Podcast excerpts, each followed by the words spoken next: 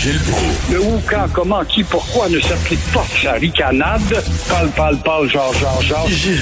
C'est ça qu'il manque tellement en matière de journalisme et d'information. Voici le commentaire de Gilles Proulx. Alors, Gilles, on a vu, hein, Denise s'est fait vacciner aussi, puis elle est aussi contente que vous, là, vraiment contente. J'ai très hâte d'y aller, mais moi, ça va être un peu plus tard cet été. Pensez-vous que les restaurateurs des zones oranges vont commencer à jouer à la police en disant, montrez-moi votre permis de conduire pour voir si vous pouvez venir manger chez nous? C'est intéressant, mais ça se fait déjà à Chicoutimi, notamment. Alors, il y a eu l'ouverture de la chasse. Bon, ça, Richard, maintenant, c'est l'ouverture justement de ces, ces gens-là qui vont être obligés de dénoncer, euh, dénoncer soit un client ou le restaurateur lui-même. Alors, euh, par exemple, j'habite à Québec, je vais aller manger à, à, à Lévis ou dans les Appalaches ou dans Chaudière, ben là, je vais faire face à, à des gens qui vont me traiter en intrus, même si je suis affamé et que je viens de l'extérieur. Alors voilà, c'est intéressant ce que tu mentionnes parce que ça va rajouter encore une fois de la surveillance et de la paperasse qui entre dans le merry-go-round des complications et c'est-à-dire euh, d'exiger une preuve que tu habites bel et bien dans le secteur où tu viens manger. Alors on s'attend à ce que les restaurateurs refusent des clients provenant des zones rouges. Hmm. Alors la loi, c'est la loi. Mais la petite vie, c'est pas la grosse vie comme restaurateur. Et euh, ce qu'il faudra retenir, je parle de tout cela, en bout de ligne, en bout de ligne, pas tout de suite en bout de ligne, c'est que de 50 à 100 000 restaurants vont disparaître. Oui, ça c'est triste. Mais pensez-vous, le mettons, si le client là, qui attend en ligne, il veut pas obtempérer, il veut pas montrer ses papiers d'identité, puis tout ça, pensez-vous que le, le, le, restaurateur, puis c'est même pas lui, là, ça va être la, la, la, la fille à, l'entrée, à l'accueil, pensez-vous qu'on va commencer à s'obstiner avec lui, puis la, la chicane va poigner, voir donc? Alors là, ça va être un appel à l'ESQ, puis restez là en attendant que l'ESQ, l'ESQ va être occupé ailleurs, puis le gars va se tanner, puis il va devoir quitter, ou bien il va commencer une chamaille. C'est intéressant à surveiller, ça nous faut de quoi dire. oui. Alors, première page du Journal de Montréal, record de plainte pour le service en français. Euh, c'est pas très surprenant, là. Non, puis bravo au Journal de Montréal, puis son service d'enquête deux fois plus de dossiers à l'inutile, je dis bien l'inutile office de la langue. Pas besoin d'être un savant pour comprendre tout cela. Depuis Jean Charest et euh, Couillard, on s'en occupait pas. Je le sais, moi-même, j'ai porté des plaintes, je n'avais même pas de réponse. Des euh, lettres polycopiées. Alors, les angliciseurs, sachant tout cela, savaient aussi qu'il y avait inertie, inertie auprès de la population. Oh, moi, je m'en sac, je parle les deux langues. L'une ou l'autre, ça me dérange pas. Ben, ils en ont, ils en ont profité pour répandre l'anglicisation systématique dans divers secteurs et Montréal est plus vulnérable. Sous le gouvernement de gauche, ça fait quand même, quoi, là, bientôt deux ans qu'il est là? Euh, parlez-moi donc de l'Office de la langue française. Quand est-ce qu'elle a fait manchette? On a beau me dire qu'ils sont allés euh, se mettre le nez dans 800 dossiers. En passant, en parlant du gouvernement Legault, mon cher Richard, hier, t'as écouté plus que je pensais. J'ai reçu des bêtises quand j'ai parlé euh, de, du laxiste, la mollesse de sa langue. Ah oui? même ma blonde m'a boudé, c'était incroyable.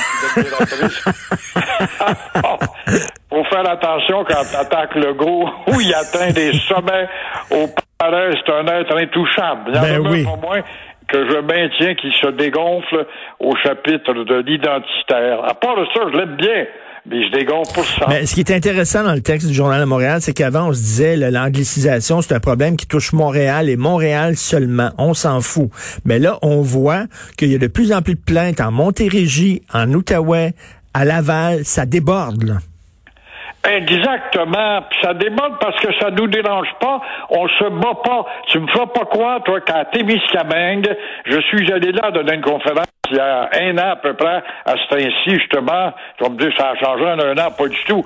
Personne ne se plaint. Je vois dans le tableau du journal actuellement, là, il n'y a pas de plainte au Témiscamingue. Est-ce à dire qu'il y a eu vigueur à ce point-là? Non. C'est que les Québécois sont carrément écrasés tu demandes un renseignement, tu es obligé de passer à l'anglais pour t'adresser à la tête carrée qui est dans un restaurant ou encore une brasserie ou un commerce quelconque. Alors, c'est facile à expliquer. Alors, qu'en de fois, euh, la seule consolation devant ce décourageant tableau, c'est d'apprendre que Jolin Barrette, enfin, enfin, va déposer sa euh, réforme de la loi 101 d'ici la fête du Québec.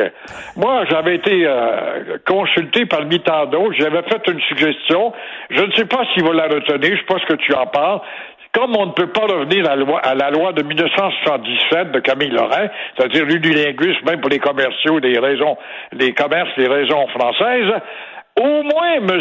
Jolin Barrette, imposer dans le vieux Montréal, le vieux Trois-Rivières et le vieux Québec des îlots de la Nouvelle-France, l'unilinguisme français obligatoire. Mais qu'est-ce que ça donne de porter plainte à la société? C'est une chose, bon, OK, on porte plainte, mais après ça, est-ce que eux autres agissent euh, ou bien c'est une petite tape sur doigts? Vous pouvez recevoir, ben, jadis, jadis, tu pouvez recevoir une lettre, vous pourrez aller voir, euh, la situation a été corrigée mais euh, pas depuis euh, depuis Couillard, c'est pas vrai.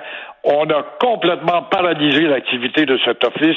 On a beau dire ce qu'on veut, puis on a eu tant de plaintes, puis on s'intéresse, puis on appelle à Saint-Jean-Baptiste.